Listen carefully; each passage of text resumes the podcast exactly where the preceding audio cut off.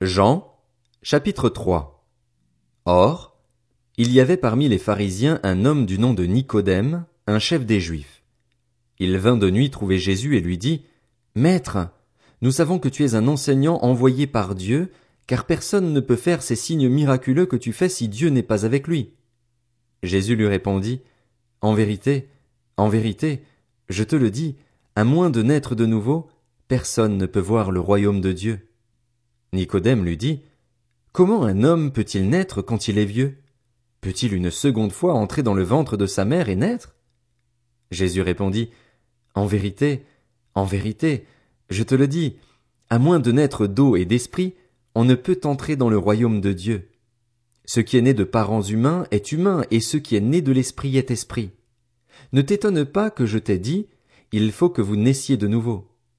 Le vent souffle où il veut, et tu en entends le bruit, mais tu ne sais pas d'où il vient, ni où il va. C'est aussi le cas de toute personne qui est née de l'Esprit. Nicodème reprit la parole et lui dit, Comment cela peut-il se faire? Jésus lui répondit, Tu es l'enseignant d'Israël et tu ne sais pas cela. En vérité, en vérité, je te le dis, nous disons ce que nous savons et nous rendons témoignage de ce que nous avons vu, et vous ne recevez pas notre témoignage. Si vous ne croyez pas quand je vous parle des réalités terrestres, comment croirez-vous si je vous parle des réalités célestes? Personne n'est monté au ciel, sinon celui qui est descendu du ciel, le Fils de l'homme qui est dans le ciel. Et tout comme Moïse a élevé le serpent dans le désert, il faut aussi que le Fils de l'homme soit élevé afin que quiconque croit en lui ne périsse pas, mais qu'il ait la vie éternelle.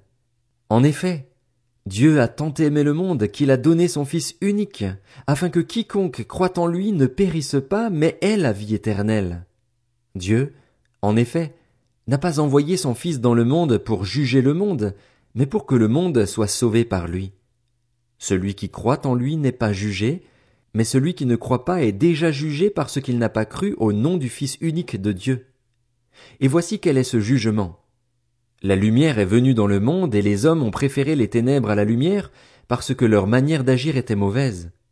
En effet, toute personne qui fait le mal déteste la lumière et elle ne vient pas à la lumière pour éviter que ses actes soient dévoilés. Mais celui qui agit conformément à la vérité vient à la lumière afin qu'il soit évident que ce qu'il a fait, il l'a fait en Dieu. Après cela, Jésus, accompagné de ses disciples, se rendit en Judée, il y séjourna avec eux et il baptisait. Jean aussi baptisait à Hénon, près de Salim, parce qu'il y avait là beaucoup d'eau, et l'on s'y rendait pour être baptisé. En effet, Jean n'avait pas encore été mis en prison. Or, une discussion surgit entre les disciples de Jean et un juif au sujet de la purification. Ils vinrent trouver Jean et lui dirent, Maître, celui qui était avec toi de l'autre côté du Jourdain et à qui tu as rendu témoignage, le voilà qui baptise, et tous vont vers lui. Jean répondit, Un homme ne peut recevoir que ce qui lui a été donné du ciel. Vous-même m'êtes témoin que j'ai dit, Moi, je ne suis pas le Messie, mais j'ai été envoyé devant lui. Celui qui a la mariée, c'est le marié, mais l'ami du marié, qui se tient là et qui l'entend, éprouve une grande joie à cause de la voix du marié. Ainsi donc, cette joie qui est la mienne est parfaite. Il faut qu'il grandisse et que moi, je diminue. Celui qui vient d'en haut est au-dessus de tous. Celui qui est de la terre est de la terre, et il parle des réalités terrestres.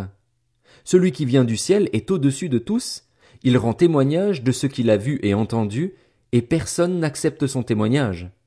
Celui qui a accepté son témoignage a certifié que Dieu est vrai. En effet, celui que Dieu a envoyé dit les paroles de Dieu, parce que Dieu lui donne l'Esprit sans mesure. Le Père aime le Fils et a tout remis entre ses mains.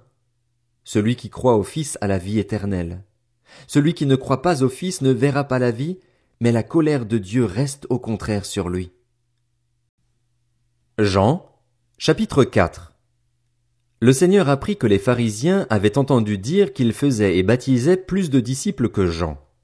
À vrai dire, Jésus ne baptisait pas lui-même, mais c'étaient ses disciples qui le faisaient. Alors il quitta la Judée et retourna en Galilée. Comme il devait traverser la Samarie, il arriva dans une ville de Samarie appelée Sichar, près du champ que Jacob avait donné à son fils Joseph.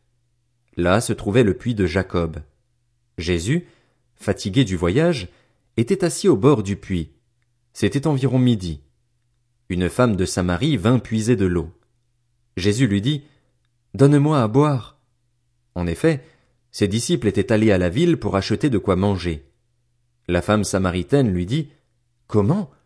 Toi qui es juif, tu me demandes à boire, à moi qui suis une femme samaritaine? Les juifs, en effet, n'ont pas de relation avec les samaritains. Jésus lui répondit, Si tu savais quel est le cadeau de Dieu et qui est celui qui te dit, Donne-moi à boire, tu lui aurais toi-même demandé à boire et il t'aurait donné de l'eau vive. Seigneur, lui dit la femme, tu n'as rien pour puiser et le puits est profond. D'où aurais-tu donc cette eau vive?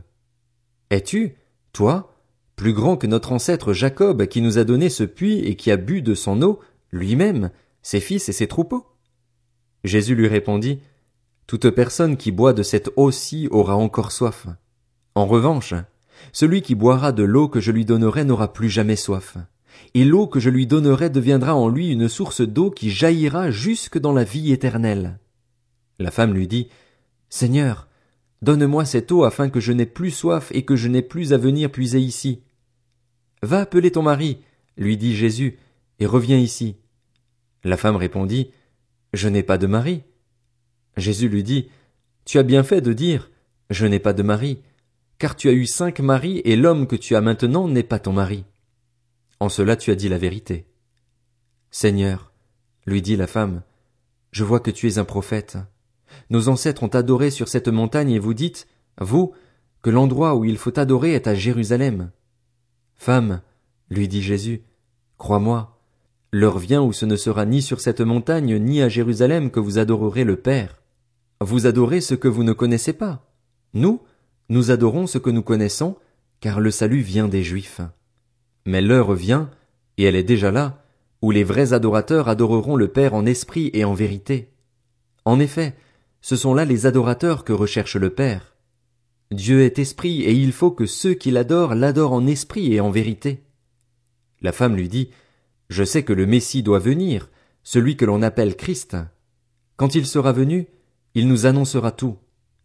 Jésus lui dit, je le suis, moi qui te parle. Là-dessus arrivèrent ses disciples, et ils étaient étonnés de ce qu'il parlait avec une femme. Toutefois, aucun ne dit, Que lui demandes-tu? ou Pourquoi parles-tu avec elle? Alors la femme laissa sa cruche, s'en alla dans la ville et dit aux habitants, Venez voir un homme qui m'a dit tout ce que j'ai fait. Ne serait-il pas le Messie? Ils sortirent de la ville et vinrent vers lui. Pendant ce temps, les disciples le pressaient en disant Maître, mange. Mais il leur dit J'ai à manger une nourriture que vous ne connaissez pas. Les disciples se disaient donc les uns aux autres Quelqu'un lui aurait-il apporté à manger? Jésus leur dit Ma nourriture est de faire la volonté de celui qui m'a envoyé et d'accomplir son œuvre. Ne dites-vous pas qu'il y a encore quatre mois jusqu'à la moisson? Eh bien, je vous le dis, levez les yeux et regardez les champs ils sont déjà blancs pour la moisson. Celui qui moissonne reçoit un salaire et amasse du fruit pour la vie éternelle, afin que celui qui sème et celui qui moissonne se réjouissent ensemble. En effet, en cela cette parole est vraie. L'un sème et l'autre moissonne. Je vous ai envoyé récolter une moisson qui ne vous a pas demandé de travail. D'autres ont travaillé et vous êtes entrés dans leur travail. Beaucoup de Samaritains de cette ville crurent en Jésus à cause des paroles de la femme qui rendait ce témoignage, il m'a dit tout ce que j'ai fait. Ainsi donc, quand ils vinrent le trouver, les Samaritains le prièrent de rester avec eux. Il resta là deux jours. Un bien plus grand nombre crurent à cause des paroles de Jésus, et il disait à la femme, Ce n'est plus seulement à cause de ce que tu as dit que nous croyons, car nous l'avons entendu nous-mêmes et nous savons qu'il est vraiment le Messie, le Sauveur du monde. Après ces deux jours, Jésus partit de là pour se rendre en Galilée, car il avait déclaré lui-même qu'un prophète n'est pas honoré dans sa propre patrie. Lorsqu'il arriva en Galilée, il fut bien accueilli par les Galiléens qui avaient vu tout ce qu'il avait fait à Jérusalem pendant la fête. En effet, eux aussi étaient allés à la fête.